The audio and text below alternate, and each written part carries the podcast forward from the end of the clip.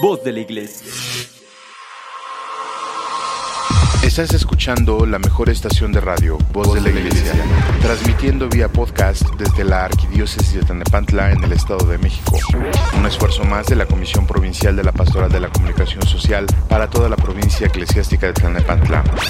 Que su voz resuene hasta el último rincón de la tierra.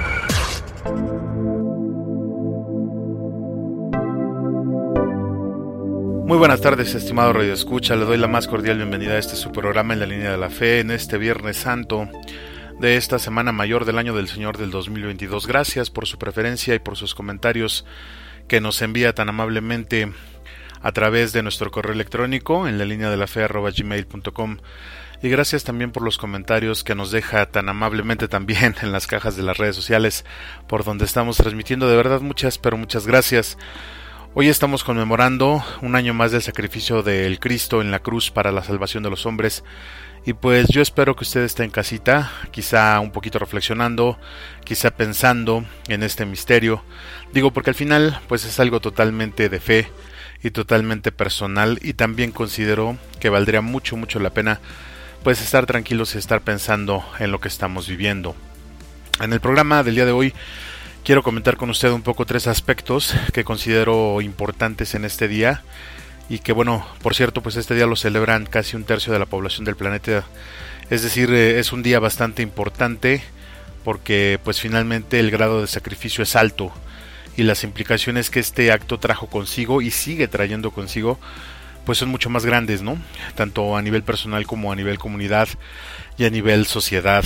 Hoy por la mañana en todas las parroquias, en toda la iglesia a nivel mundial, se celebró el rezo del Via Crucis. Algunos lo hicieron con recorridos, otros con rezos en el templo, otros con representaciones, pero todo, todo rememorando los días asiagos de esta semana hasta la tarde de hoy a las 3, donde el Cristo expiró en la cruz a manos de los hombres. En este espacio quiero compartirles los principales ritos que se han celebrado toda esta semana, que quizá ya hemos visto, que quizá ya usted conoce, pero que sin duda se hace necesario rememorar y conocer un poco más, sobre todo para entenderlos y tener la capacidad para entenderlos un poquito mejor.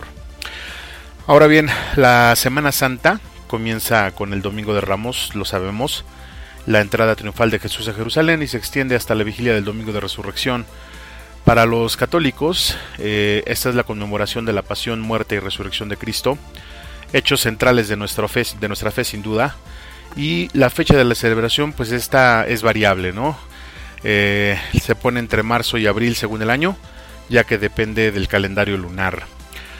La institución de la Eucaristía eh, la celebramos propiamente el jueves santo, la crucifixión de Jesús es el viernes, el viernes santo, y la resurrección en la vigilia pascual es decir, el sábado en la noche. Durante este sábado eh, pasamos al domingo de resurrección y que ya son, como le comentaba, las principales celebraciones y conmemoraciones que se viven en estos días. La Semana Santa es un tiempo de oración y reflexión, un tiempo para asistir a retiros, confesarse, participar de las liturgias y Eucaristías que se celebran como, como muestra de fe, eh, también la religiosidad popular pues ha instituido otras demostraciones, como le decía yo, las representaciones de la pasión y muerte de Cristo, con el Via Crucis y las procesiones, después de esto todos los oficios que se presentan el día de hoy. Ya en los evangelios, particularmente en el de San Juan, se menciona que en estos tiempos se daba cierto énfasis al recuerdo de la última semana de la vida de Cristo, eh, con bastantes detalles incluso de sus palabras y acciones desde su entrada a Jerusalén hasta la crucifixión misma. Eh, del Domingo de Ramos se cuenta que grandes multitudes en la iglesia primaria, en la iglesia inicial, se congregaban en el Monte de los Olivos, donde cantaban himnos y antífonas y escuchaban lecturas para volver luego en procesión a Jerusalén, acompañando al obispo y llevando palmas y ramas de olivo delante de él. El evento central de este día, pues es la procesión de las palmas, o era la procesión de las palmas, y después ya se celebraba la Santa Misa o la Misa Solemne. Tiempo después de esto se agregó la bendición de los ramos que se debían guardar en las casas y recordemos que esos mismos ramos son los que nos solicitan para poder quemarlos eh, semanas antes del miércoles de ceniza del siguiente año. El jueves santo le decía yo pues es un día especial ya que además de culminar la cuaresma eh, nos introducimos en los tres días más importantes del año litúrgico, lo que llamamos el triduo pascual, Por la mañana todos los sacerdotes se reúnen en la catedral eh, y celebran la misa crismal donde renuevan sus promesas sacerdotales.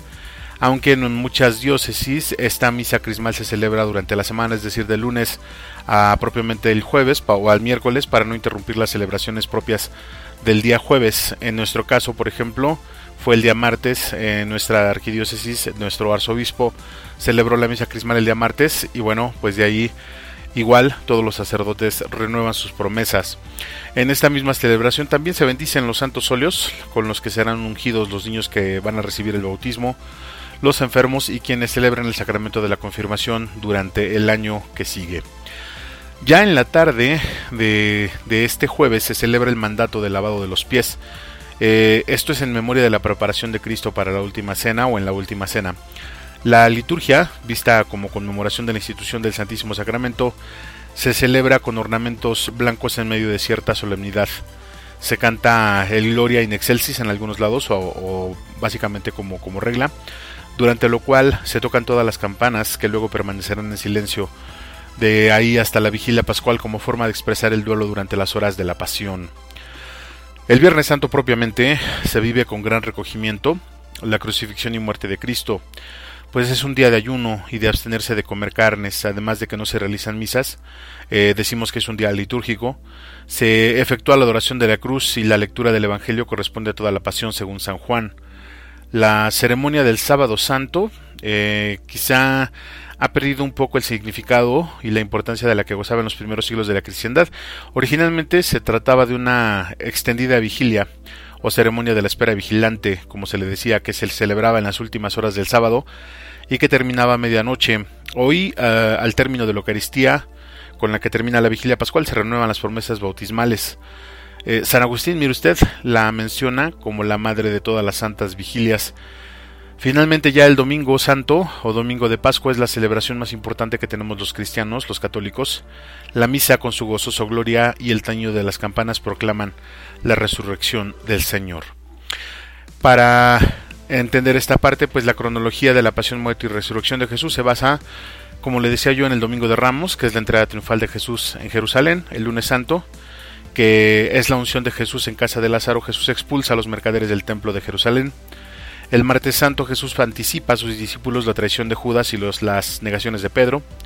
Miércoles santo Judas Iscariote conspira en el Sanedrín con el Sanedrín para traicionar al Cristo por 30 monedas de plata. El jueves, pues el jueves santo se celebra la última cena de Jesús de Nazaret con sus discípulos, la institución de la Eucaristía, el orden sacerdotal y el lavatorio de pies, que es propiamente el rito del servicio total.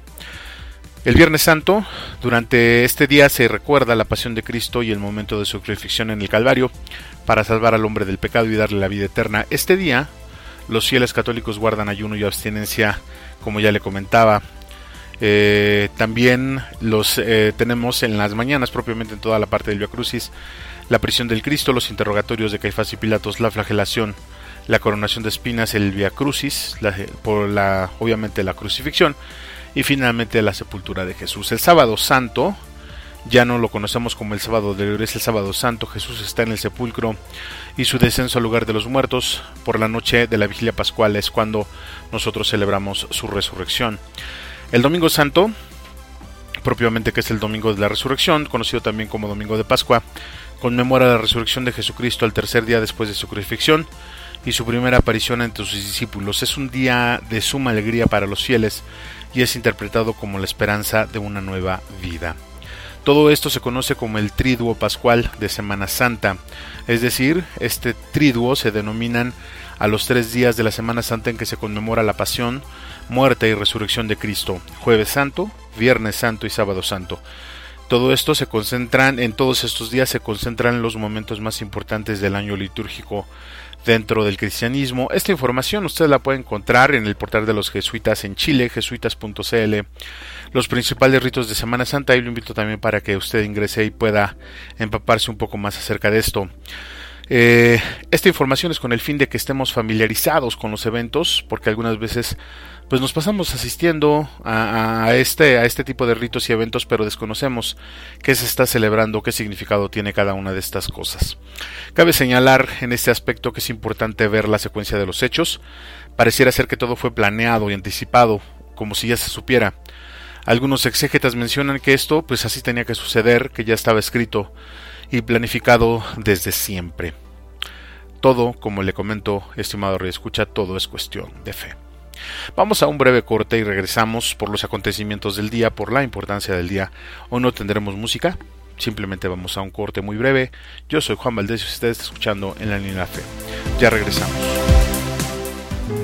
Consagración al Espíritu Santo del Padre Félix de Jesús Ruyer. Oh Espíritu Santo, recibe la consagración perfecta y absoluta de todo mi ser. Dígnate ser en adelante, en cada uno de los instantes de mi vida y en cada una de mis acciones, mi director, mi luz, mi guía, mi fuerza y el amor de mi corazón. Yo me abandono sin reservas a tus operaciones divinas y quiero ser siempre dócil a tus inspiraciones. Oh Espíritu Santo, transfórmame con María y en María, en Cristo Jesús, para gloria del Padre y salvación del mundo. Amén. Agradecemos tus comentarios y opiniones en nuestras redes sociales. Facebook, Arquidiócesis de Tlanepantla. Twitter, diócesis-tlane. Instagram, Arquidiócesis de Tlanepantla. O visita nuestra página www.tierradelmedio.org.mx. Nos da mucho gusto que sigas con nosotros. Continuamos en tu programa En la línea de la fe.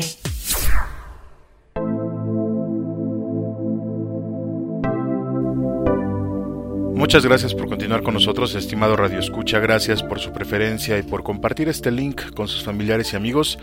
También le agradezco mucho los correos que nos hace llegar a nuestro buzón electrónico en la línea de la fe gmail.com y por supuesto los comentarios que nos deja en las cajas de texto de las redes sociales por las cuales estamos transmitiendo en este programa. Continuamos en este Viernes Santo de la Semana Mayor del año del Señor del 2022. Estas fechas pues siempre siempre me han parecido que tienen una esencia muy particular, ¿no? Y que casi siempre nos obliga a permanecer quietos. Digo, independientemente de la fe que uno profese, generalmente estas fechas eh, se tranquiliza todo, se relaja todo. Y ojalá que fuera un poco más. Digo, al final de cuentas estamos viendo mucha, todavía mucha participación, mucha actividad. Ojalá que fuera un poquito más, eh, más sentido para que pudiéramos observar qué es lo que está pasando. Eh, y sobre todo ver cómo el tiempo se aletarga y se puede percibir en el ambiente eh, un dejo de tristeza, así como, como cuando fallece alguien, pero pues también de ilusión, de ilusión propiamente, un, dolor eh, se puede percibir también, pero este dolor es diferente, este dolor está lleno de esperanza y sin duda pues de mucha emoción. Estos días definitivamente son muy emocionales, por desgracia a veces mucho, mucho, mucho que no nos dejan ver el significado práctico de todo esto, ¿no? Considero amable Radio Escucha que tenemos que vivir estos hechos con fe, le decía yo, no con emoción, porque cuando confundimos una cosa con la otra es cuando todos estamos, todos estos hechos, cuando confundimos una cosa con la otra, perdón, es cuando todos estos hechos parecen espuma que se va desvaneciendo con el tiempo, pero cuando se viven con fe es cuando con cada celebración, con cada cuaresma, con cada Semana Santa, nosotros vamos cambiando, vamos mejorando, nos vamos transformando. Luego busquemos la practicidad del hecho, ¿no? El Espíritu Santo, el Espíritu Santo siempre nos va a estar dando razones sobre lo que estamos viviendo y nos despierta la imperiosa necesidad de vivirlo. Me atrevería a decir incluso que se generan eh, altas expectativas por la llegada, ¿no? Digo, la, finalmente la muerte de Cristo se había anticipado desde el inicio como parte del plan de salvación del hombre. Bueno, y es que sin duda pues es necesario salvar al hombre, pero ¿Por qué? Si usted se está preguntando esa parte, pues nada más por puro amor. Y aunque este tema lo estaremos viendo en otros programas, vale la pena tenerlo presente. Todos estos acontecimientos son parte del plan salvífico de Dios para el hombre. De ahí la razón de tener también que vivirlos desde una perspectiva diferente y desde una fe práctica, no, no una fe romántica, le decía, porque insisto, si, si lo dejamos en el romanticismo emocional, que sin duda pues es parte de, pero no es el fin. El sacrificio se puede repetir y repetir y no va a generar ningún cambio nosotros. Pero es necesario conocer el por qué. Ya le decía yo al principio que fue por amor, pero ¿por qué? tuvo que hacerse ese tipo de sacrificio. Aunque para nosotros ya sea una costumbre, ¿no? Porque en razón de las cosas y lugares que no conocemos o, que conocemos, pues digo, lo vemos siempre y lo, vemos, lo vivimos cada año. Sin embargo, el sacrificio de Cristo por los hombres es un hecho que tiene implicaciones en lo que vemos y, como le comentaba, en lo que no vemos. Eh, la creación de Dios finalmente que es el hombre, pues según la tradición bíblica y religiosa, cae de la gracia de Dios al momento en que accede al pecado. Con esta acción, es decir, al cometer pecado, también entra la muerte en el mundo. Y la muerte que origina el pecado es permanecer en la oscuridad después de la muerte física, permanecer en el vacío eterno que genera la falta de luz. Aunque en un principio el hombre en el paraíso era inmortal, pues no obstante el engaño de la serpiente arroja al hombre fuera de este hábitat y lo condena a la muerte y al sufrimiento. las siguientes generaciones de estos hombres nacerían con esa mancha, el pecado de la desobediencia. Este pecado, dentro de nuestra tradición, pues se elimina cuando recibimos el bautizo o el bautismo. Eso nos reconcilia con Dios, nos hace sus hijos. No obstante, permanecemos en un ambiente que constantemente nos está instando a que caigamos en pecado. Y si bien es cierto que el bautizo nos reconcilia con Dios y nos hace merecedores de cierto mérito, pues también es cierto que con el paso del tiempo y las decisiones que cada quien va tomando en total libertad, nos vamos alejando más de Él, pero nunca, nunca dejamos de ser sus hijos. Luego entonces, Dios Padre, sabiendo todo esto, sabiendo que estamos en un mundo de pecado y que constantemente caemos y que somos más débiles que cualquier otra cosa, pues hace necesario hacer algo para que podamos entrar en su casa.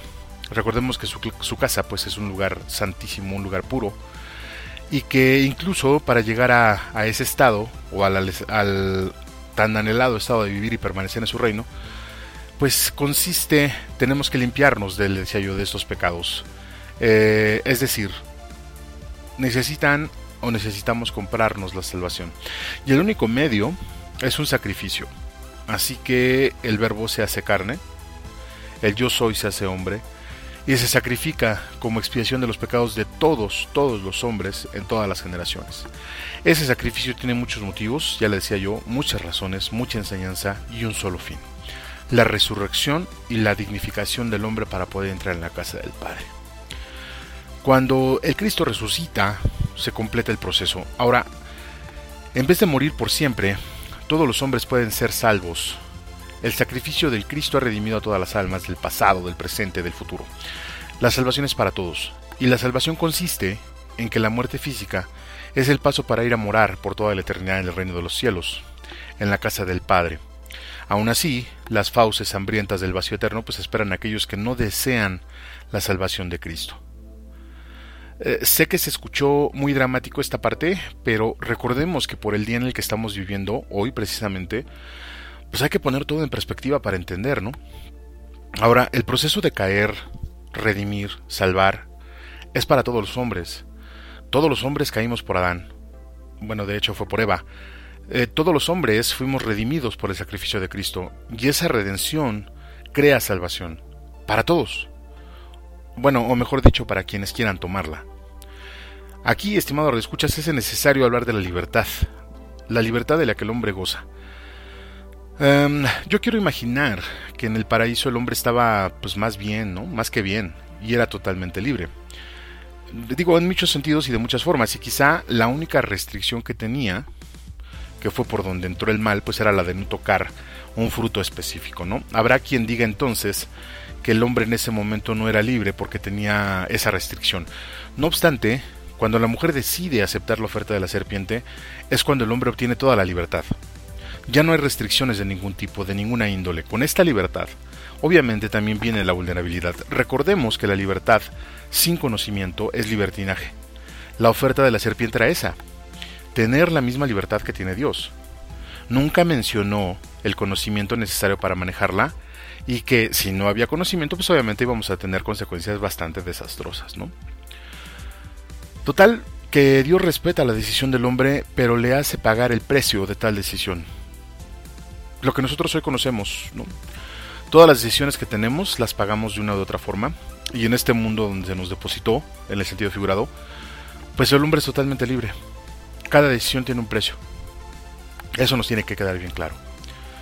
Digo, no le damos a un cuchillo, no le damos un cuchillo a un niño para que juegue. Por naturaleza sabemos que se puede hacer daño Nosotros somos niños que rechazamos el cuidado del Padre por vivir nuestras vidas. Dios es un Padre respetuoso de la libertad de sus hijos. Sabe que al jugar con tantas cosas peligrosas nos haremos daño. Y Él está esperando paciente a curarnos cuando nos cortemos, a recibirnos nuevamente en su casa cuando nos demos a la fuga. Es el viejo que no espera, que nos espera paciente en el dintel de la puerta, en la parábola del hijo pródigo, lo escuchamos también. Sabiendo todo lo anterior, Dios decide que hay que salvar al hombre de una vez por todas.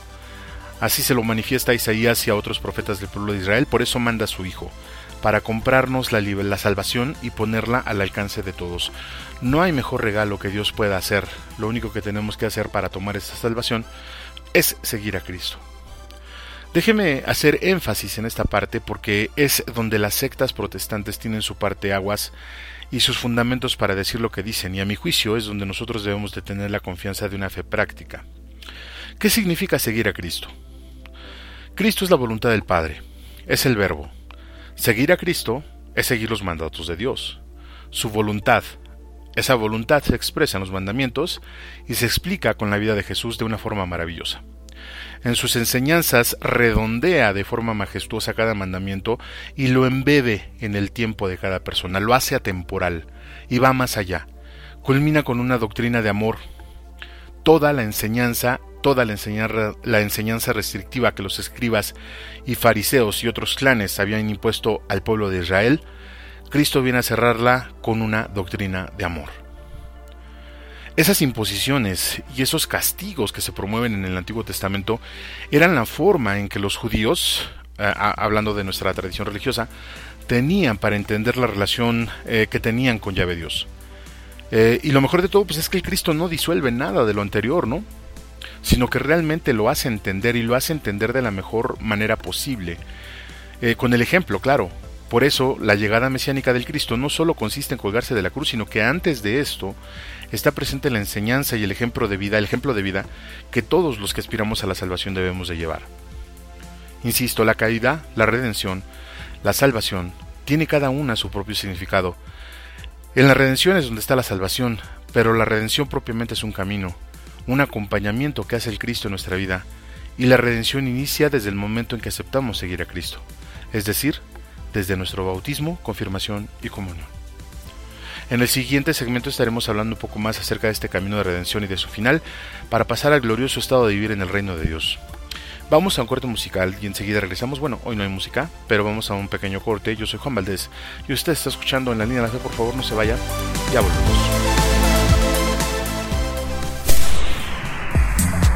No te vayas, estás escuchando en la línea de la fe. Nos da mucho gusto que sigas con nosotros. Continuamos en tu programa favorito, En la línea de la fe.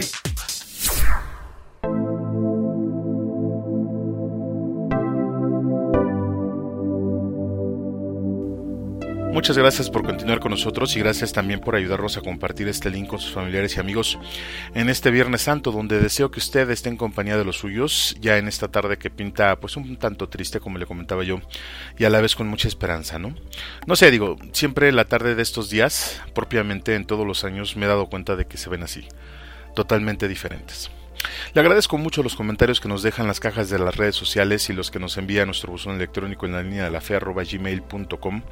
De verdad muchas gracias. Espero también que esté tranquilo tranquila en casa a la espera de continuar con los oficios del día o si ya concluyeron en su parroquia, pues en esta tardecita hay que relajarse, reflexionar un poco Pensar, tomarse el tiempo para ver lo que viene en los siguientes meses y tratar de corregir el rumbo. Finalmente esta es la idea, esa es la idea. La cruz es un parteaguas, la cruz es un nuevo sendero que se abre a nuestros pies. Ojalá que decidamos seguirla. Continuamos en este segmento con nuestra charla referente a los pasos del plan salvífico del Dios hombre, de Dios hombre, donde uno de esos pasos, pues sin duda decíamos es la redención, pero le decía en el segmento anterior que este camino inicia con el bautismo y sin duda concluye en la cruz. Ahora, el paso de la cruz se puede interpretar como el hecho mismo de la muerte de cada persona, pero también tiene otros tintes si tomamos en cuenta que es parte del camino, y para llegar a esa cruz, pues sin duda es mediante sufrimientos. Considero que la cruz al final es el final de ese camino porque el resultado de la redención es ganarse el cielo. vivir en el reino, pero todo el proceso de salvación no termina en la cruz. La cruz es el paso, pero es el fin de una etapa. Al ser el final de una etapa, la cruz tiene muchos significados, pero hay uno que en particular me llamó la atención y quiero compartirle con usted. Más que significado es un punto de vista y al compartirlo pues es con el fin de que podamos lograr sinergia y compartir estas ideas en casa. Tratemos de promover en la mesa esas pláticas constructivas sobre Dios. No saquemos estos temas de las sobremesas de las familias, creo que son bastante importantes y hacen crecer mucho a las personas. El siguiente comentario lo escribió Ron Rollheiser y le invito a que lo escuchemos. La muerte de Jesús lava, deja todo limpio, incluso nuestra ignorancia y pecado. Es el claro mensaje del relato de Lucas sobre su muerte. Como sabemos, tenemos cuatro evangelios, cada uno con su propia visión de la pasión y la muerte de Jesús. Como también sabemos que estos relatos del Evangelio no son informes periodísticos de lo que sucedió el Viernes Santo, sino más interpretaciones teológicas de lo que sucedió en ese entonces. Son pinturas de la muerte de Jesús más que informes periodísticos al respecto, y como el buen arte, se toman la libertad de resaltar ciertas formas para resaltar la esencia. Cada escritor de los Evangelios tiene su propia interpretación de lo que sucedió en el Calvario. Para Lucas, lo que sucedió en la muerte de Jesús es la revelación más clara desde siempre del alcance increíble de la comprensión, el perdón y la sanación de Dios. Para él, la muerte de Jesús lo limpia todo a través de la comprensión, el perdón y la sanación que desmiente cada noción que sugiere lo contrario. Para aclarar esto, Lucas destaca una serie de elementos en su narrativa. Primero, en su relato del arresto de Jesús en el jardín de Getsemaní, nos dice que inmediatamente después de que uno de sus discípulos golpeó al siervo del sumo sacerdote y le cortó la oreja, Jesús tocó la oreja del hombre y lo sanó. La sanación de Dios, insinúa Lucas, llega a todas las situaciones, incluso a las situaciones de amargura, traición y violencia. La gracia de Dios finalmente sanará incluso a los heridos de odio. Luego, después de que Pedro lo negó tres veces y Jesús es llevado, después de su interrogatorio para el Sanedrín, Lucas nos dice que Jesús se volvió y miró directamente a Pedro con una mirada que lo hizo llorar amargamente. Todo en este texto y todo lo que viene después sugiere que la mirada de Jesús que hizo llorar amargamente a Pedro no fue de decepción y acusación, una mirada que habría causado que Pedro llorara de vergüenza.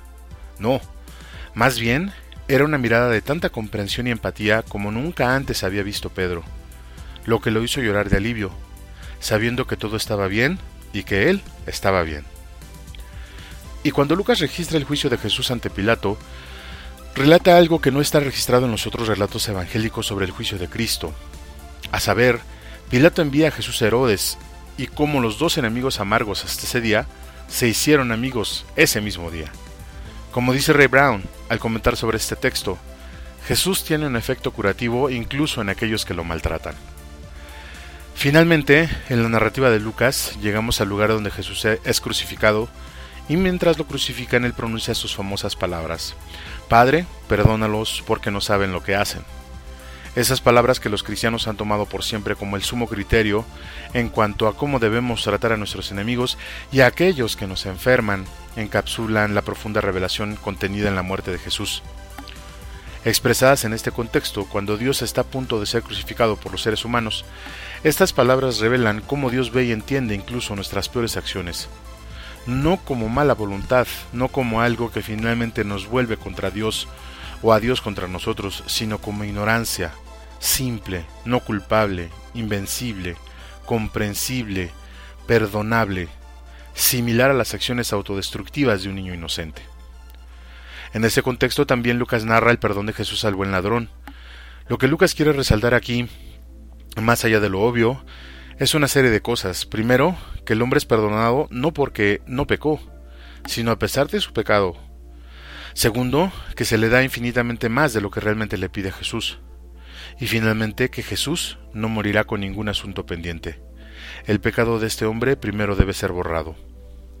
Finalmente, en la narrativa de Lucas, a diferencia de las narraciones de Marcos y Mateo, Jesús no muere expresando abandono, sino que muere expresando su completa confianza. Padre, en tus manos encomiendo mi espíritu.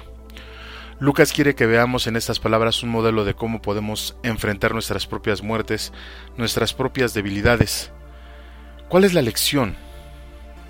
¿Cuál es la lección en todo esto? León Bloy escribió una vez que solo hay una verdadera tristeza en la vida, la de no ser un santo. Al final del día, cuando cada uno de nosotros se enfrente a nuestra propia muerte, este será nuestro mayor arrepentimiento, que no somos santos. Sin embargo, como Jesús muestra en su muerte, podemos morir incluso en debilidad, sabiendo que estamos muriendo en manos seguras. El relato de Lucas sobre la pasión y la muerte de Jesús, a diferencia de gran parte de la tradición cristiana, no se centra en el valor expiatorio de la muerte de Jesús. Lo que enfatiza en cambio es esto. La muerte de Jesús lava, deja todo limpio, en cada uno de nosotros y el mundo entero. Lo cura todo, lo comprende todo y lo perdona todo, a pesar de toda ignorancia, debilidad, infidelidad y traición. Y traición sobre todo de nuestra parte. Para cuando respira por última vez, Cristo ha perdonado a todos. Y todo ha sido salvado. Dentro de todo lo que escuchamos, sin duda, pues algo suena por encima de todo lo demás. Jesús no viene a condenar. Muy lejos de eso, Él viene a mostrarnos el camino del amor, y hay que tenerlo presente, porque al final es una de las quejas más amargas que tienen los hermanos separados. Ellos dicen que la iglesia condena, que Jesús mismo condena, pero no es así. Aquí lo escuchamos y se confirma en la Biblia tantos y tantos ejemplos sobre la compasión de Cristo. Ojalá que podamos ver un poco más con el corazón y escuchar con el alma y que utilicemos bien nuestra libertad para poder discernir. Vamos a un corte musical muy breve y enseguida regresamos. Insisto, no hay corte musical. Nada más vamos a un corte. Yo soy Juan Valdés y usted está escuchando en la línea de la fe. No se vaya que ya regresamos. Agradecemos tus comentarios y opiniones en nuestras redes sociales. Facebook, Arquidiócesis de Tlanepantla. Twitter, diócesis-tlane. Instagram, Arquidiócesis de Tlanepantla. O visita nuestra página www.tierradelmedio.org.mx. Nos da mucho gusto que sigas con nosotros. Continuamos en tu programa favorito, En la línea de la fe.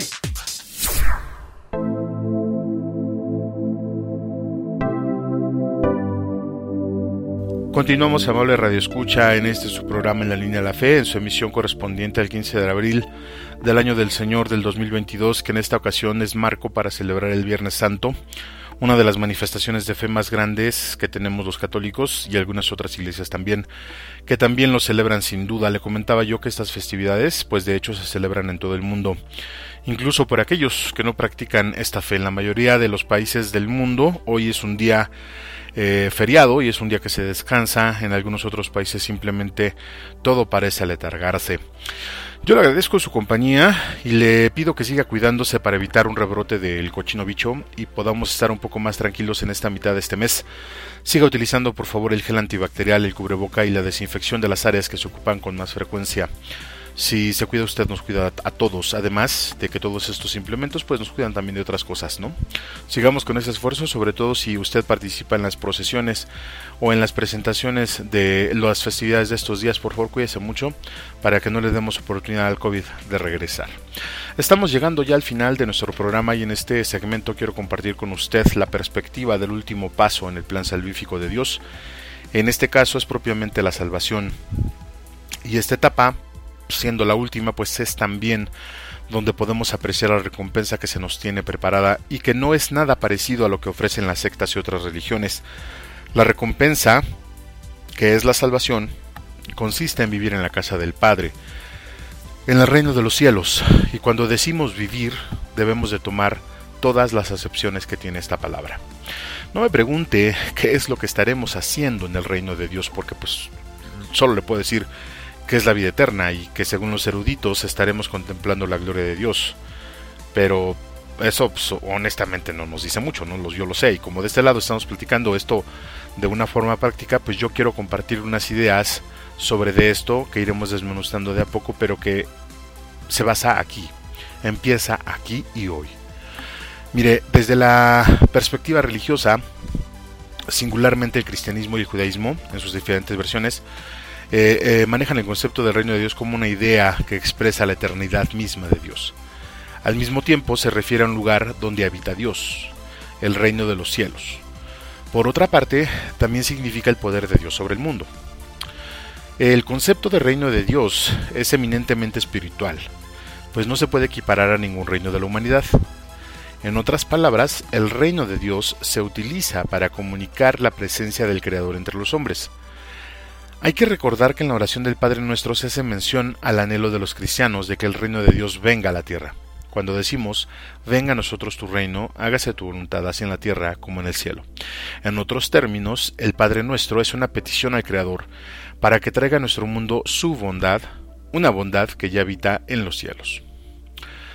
Los teólogos y estudiosos de los textos sagrados aportan varias reflexiones en relación con el concepto que analizamos. En primer lugar, indican que el término reino proviene de la palabra griega basileia, que significa poder o máxima autoridad. De esta manera, el reino de Dios recuerda que hay un creador que tiene la máxima autoridad, pues es el Todopoderoso. Por otro lado, se aprecia que hay una singularidad en el concepto, ya que existe un reino de Dios, pero es invisible para los humanos. Su percepción pertenece al orden de la fe, y no tendría sentido entenderlo desde la racionalidad. Y no por pertenecer al orden de la fe quiere decir que estamos hablando de algo que no existe. En el judaísmo se expresa la idea de que el reino de Dios se hará realidad algún día, lo cual significa que será visible y para todos los hombres.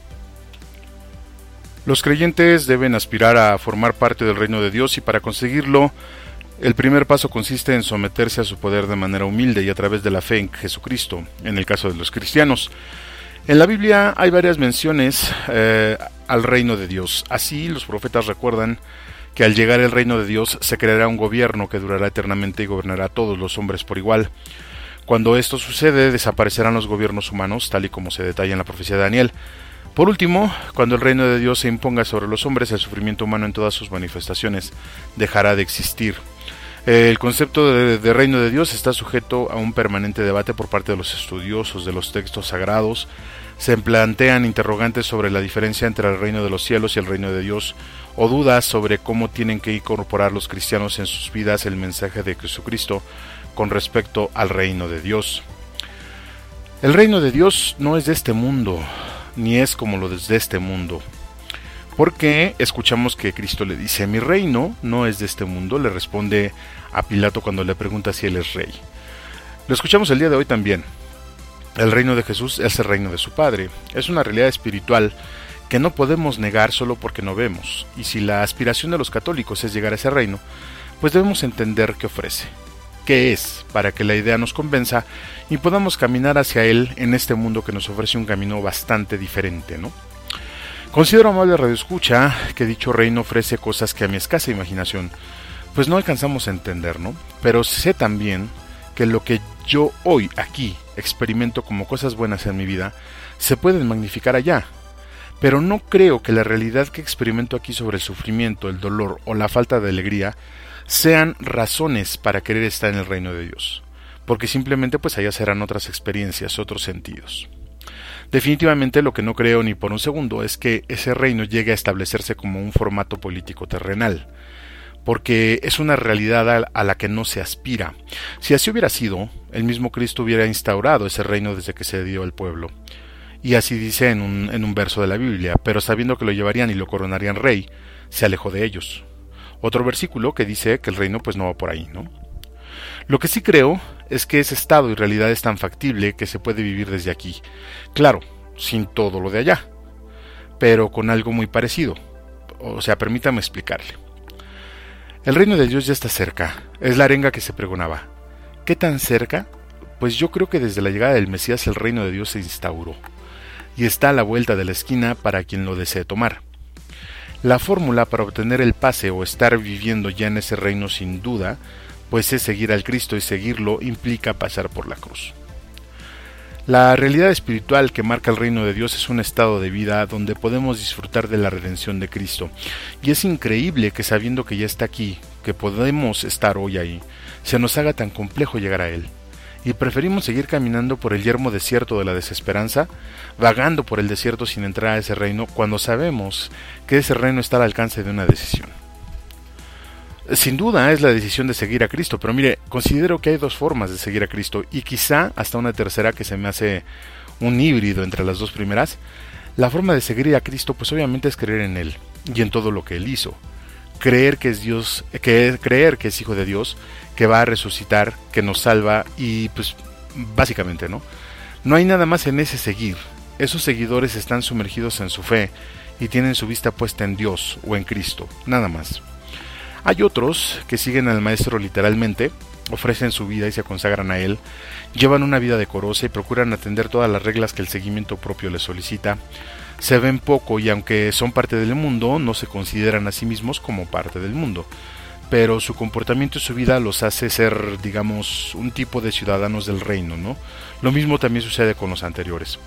El híbrido que yo le comento, que se genera entre, estas, entre estos dos tipos de seguimiento, pues son aquellos que creen en el Cristo, que lo siguen hasta el atardecer, pero regresan a su casa en la noche, que se acercan al discurso, pero si cae ese discurso en un día laboral, pues se van a trabajar que llevan el sustento a su casa y procuran estar dentro de las reglas que la sociedad y el mundo les pide, que cuando se ven enfermos recuerdan a aquel Galileo y le pidan ayuda porque se enteraron de forma así muy somera, muy light, que lo mataron en la cruz pero que según dicen resucitó. Y como el buen ladrón, pues le piden el Cristo aún sin conocerlo. No sé cuál de los tres seguirá mejor al Cristo, pero sí le puedo decir que considero que en este seguimiento debe de haber fe, disposición, obras, y por supuesto, la decisión de cumplir todo lo anterior, porque de lo que le he mencionado, he visto fe, pero no obras, disposición, pero no fe, obras, tampoco con fe. Lo que no me convence mucho de quedarme de un lado del otro. Ahora, por otro lado, pues están los santos. Considero que estos hombres y mujeres han tenido una combinación magnífica de fe, disposición y obras que no tiene par han sabido vivir en el mundo con todo lo que eso implica, seguir al Cristo con todo lo que eso implica, y sus obras son el resultado de lo anterior. Es decir, no creo ni por un minuto que haya fe sin obras, obras sin fe y ambas sin disposición, como dice Santiago, ¿no? Digo porque al final lo que es parejo no es chipotudo. Bueno, o sea, eso no lo dijo Santiago, pero sí dijo que le mostráramos la fe sin obras que él con sus obras nos mostraría su fe. Considero que el reino de Dios es un lugar donde residen sus santos, los que tienen fe, los que tienen el corazón abierto, es decir, la disposición, y los que manifiestan todo eso en sus obras. Pero no necesitamos ser santos declarados para vivir ahí, solo que tomemos la decisión de serlo, en cada día, en cada minuto, en cada decisión. Así de simple. Que repitamos en nuestra vida constantemente fe, disposición, obras. Escuchábamos en el apunte anterior que el reino de Dios un día se manifestará a todos los hombres. Asumo que es un poco cuando toda la humanidad se dé cuenta de la existencia, pero lo interesante es que será una manifestación física, o al menos eso dicen los que saben, ¿no? O, eso quieren. Como todo esto es un acto de fe, si fuera una manifestación física me agradaría mucho verla de hecho. Obviamente, pues digo, no viviríamos después de eso, ¿no? Pero si la manifestación es espiritual, asumo que sería, como dije antes, todo lo bueno que pueda vivir aquí, magnificado, y si me consideran digno de entrar en esa realidad, pues digo, sería más que estupendo porque estaría viviendo de forma constante y por toda la eternidad, pues todo eso bueno que yo estoy viviendo aquí. Me gustaría que nos quedáramos con un par de puntos. El plan de salvación de Dios es para todos los hombres. La salvación ya está ahí. Tenemos que tomarla y hacernos dignos de ella. Seguir al Cristo manifestando la fe, teniendo disposición para su palabra y haciendo obras. Y vivir desde ya el reino de Dios, aceptarlo y comportarnos como ciudadanos dignos de Él. Ciudadanos dignos de Él. Quizás es un poco complejo, pero créame que vale mucho, mucho la pena. Yo le agradezco mucho el tiempo, por hoy hemos concluido nuestro programa, lo dejo para terminar los oficios del día y lo invito para que el próximo viernes a las 5 de la tarde nos escuchemos nuevamente por este canal. No lo olvide, 5 de la tarde todos los viernes. Y como en cada emisión, pues le agradezco al equipo de comunicaciones de la diócesis que hacen posible que este programa salga al aire, a Jessica y a Oscar en el diseño, a César en sistemas, al buen Chuy en administración, a Raúl y a José María en los medios y al padre José Luis encargado de toda esta banda. De verdad, muchas, muchas gracias por su apoyo, junto con ello a nuestras voces en off, Gustavo Pérez, Lupita Martínez, Sara Camacho, a nuestro equipo editorial, al profesor Herrera Daniela Resendiz, al Ministerio de Música de la Zona por la contribución musical, a nuestro editor de medio tiempo, Víctor El Generito Valdés y a todas las personas que hacen posible que este programa esté al aire. De verdad, muchas, pero muchas gracias. Yo soy Juan Valdés y le agradezco el deleite de su compañía. Muchas gracias por todo y que tenga usted un excelente, pero de verdad, un excelente fin de semana de Pascua. Hasta la próxima y felices Pascuas de Resurrección. Hay que vivirlo hasta el tuétano. Que Dios lo bendiga.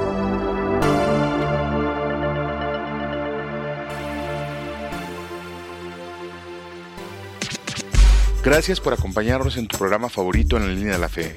Te invitamos a que nos escuches el próximo viernes a las 5 de la tarde, donde seguiremos tratando temas bastante interesantes. No te lo pierdas, próximo viernes a las 5 de la tarde. Te esperamos. Agradecemos tus comentarios y opiniones en nuestras redes sociales. Facebook, Arquidiócesis de Tlanepantla. Twitter, diócesis-tlane. Instagram, Arquidiócesis de Tlanepantla. O visita nuestra página www.tierradelmedio.org.mx. Estás escuchando la mejor estación de radio, Voz de la Iglesia, transmitiendo vía podcast desde la Arquidiócesis de Tlanepantla en el Estado de México. Un esfuerzo más de la Comisión Provincial de la Pastoral de la Comunicación Social para toda la provincia eclesiástica de Tlanepantla. Que su voz resuene hasta el último rincón de la tierra.